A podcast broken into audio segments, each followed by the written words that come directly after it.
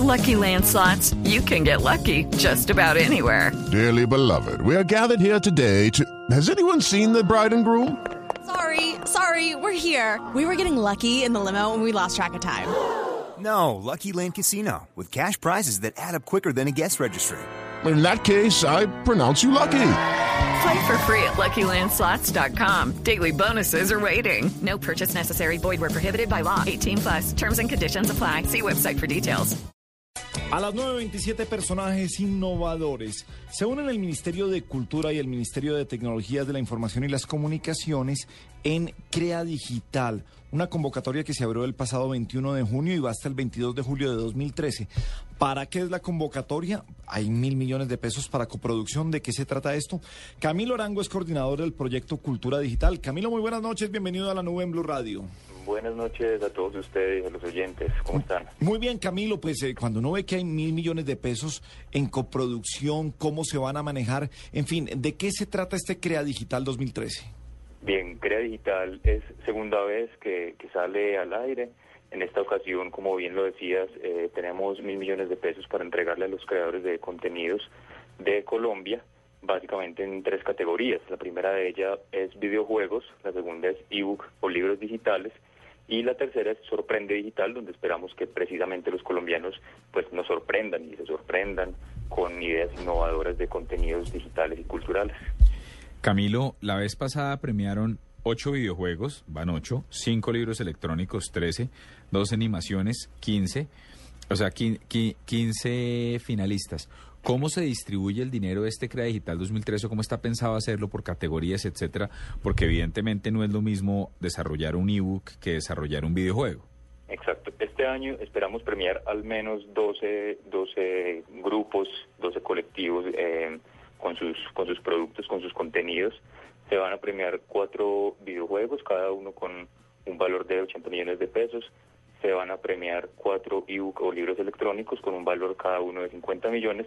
Y Sorprende Digital es una bolsa de 480 millones de pesos donde esperamos premiar mínimamente cuatro proyectos innovadores, o sea que puede que sean precisamente un poco más de 15. ¿Quiénes, ¿Quiénes participan aquí? Esto es programadores, ¿cómo, cómo, ¿qué es un generador de contenido, por así decirlo? ¿Cómo, cómo lo, lo definimos para saber quiénes pueden llegar allí? Ok, eh, ese, ese concepto es como bien amplio. Un creador de contenidos puede ser desde un programador, un desarrollador, un ingeniero de software, hasta un comunicador, un diseñador gráfico. Es decir, nosotros no, no nos limitamos como a mencionar roles o, profesiones, porque entendemos que en la creación de contenidos digitales lo que se necesita eh, son equipos de trabajos multidisciplinares conformados por gente que viene de distintos saberes. Entonces es como el término genérico que usamos, pero ahí caben pues equipos de trabajo con, con todo tipo de perfiles. Yo le quiero hacer una pregunta, Camilo, mm, pensando, digamos, en las personas que, que no conocían de esto antes, y es, eh, ¿cómo, ¿cómo presenta uno su proyecto? ¿Hasta dónde tiene que llegar la persona que tiene una idea y que tiene una propuesta? Eh, ¿qué, ¿Qué presenta? ¿Presenta ya un código o presenta unos machotes? ¿Qué es lo que tiene que presentar una persona?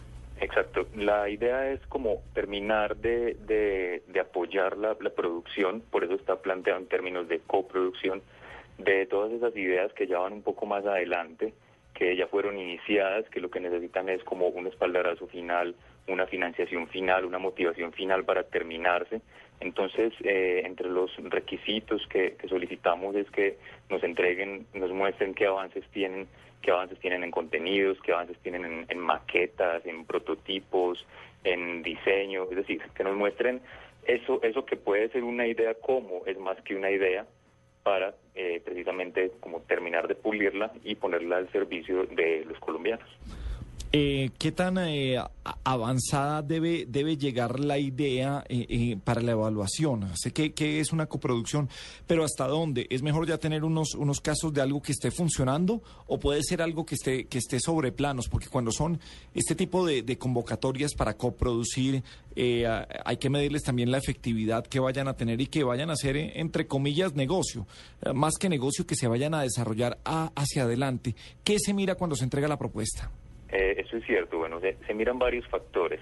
Digamos que no, no necesariamente es la, la, idea que vaya más adelante la que se premia. Ese es uno de los factores pues que, que se mira, eh, en, en, qué momento se encuentra lo que, lo que ya es un proyecto consolidado, de hecho, más, más que una idea.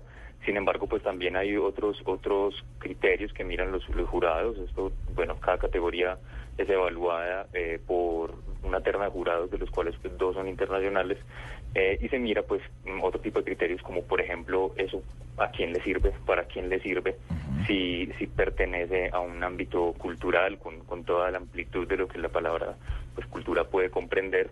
Eh, y es como un poco la, proyectualidad, o sea, la, proyección de sus contenidos, cómo pueden circular, cómo pueden entregársele a la sociedad colombiana. Entonces, es como esa mezcla de factores. Camilo, ¿qué compromisos adquiere un premiado? Digamos, yo llevo mi proyecto y los convenzo y me premian. ¿Qué compromisos adquiero yo con Mintic para recibir ese dinero?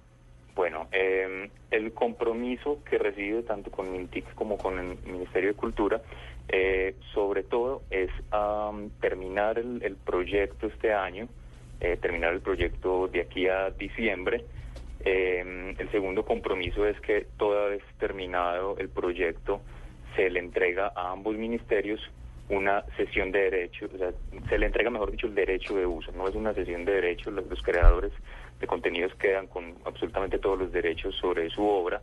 Eh, simplemente le pedimos que nos lo cedan para que, por supuesto, sin ánimo de lucro, esos contenidos circulen por los canales, por las bibliotecas, por las escuelas, las secretarías, por computadores para educar, es decir, por todos esos mecanismos de, circulación que nosotros como Ministerio TIC y Ministerio de Cultura pues tenemos a, disposición de la ciudadanía. Esos son básicamente los, compromisos más grandes, ya hay pues como, como unos asuntos técnicos un poco eh, o, sea, más, específicos, como por ejemplo les pedimos a, los creadores de contenidos que cuando presenten su proyecto eh, propongan un tutor, es decir, que el mismo presupuesto del proyecto propongan una persona que esté en capacidad de acompañarlos temática o metodológicamente para garantizar pues que, efectivamente el, producto llegue eh, a un final pues fructífero. Bueno, pues eh, mil gracias a Camilo Arango, coordinador del proyecto de Cultura Digital, Crea Digital 2013 que pasó en la nube en Blue Radio.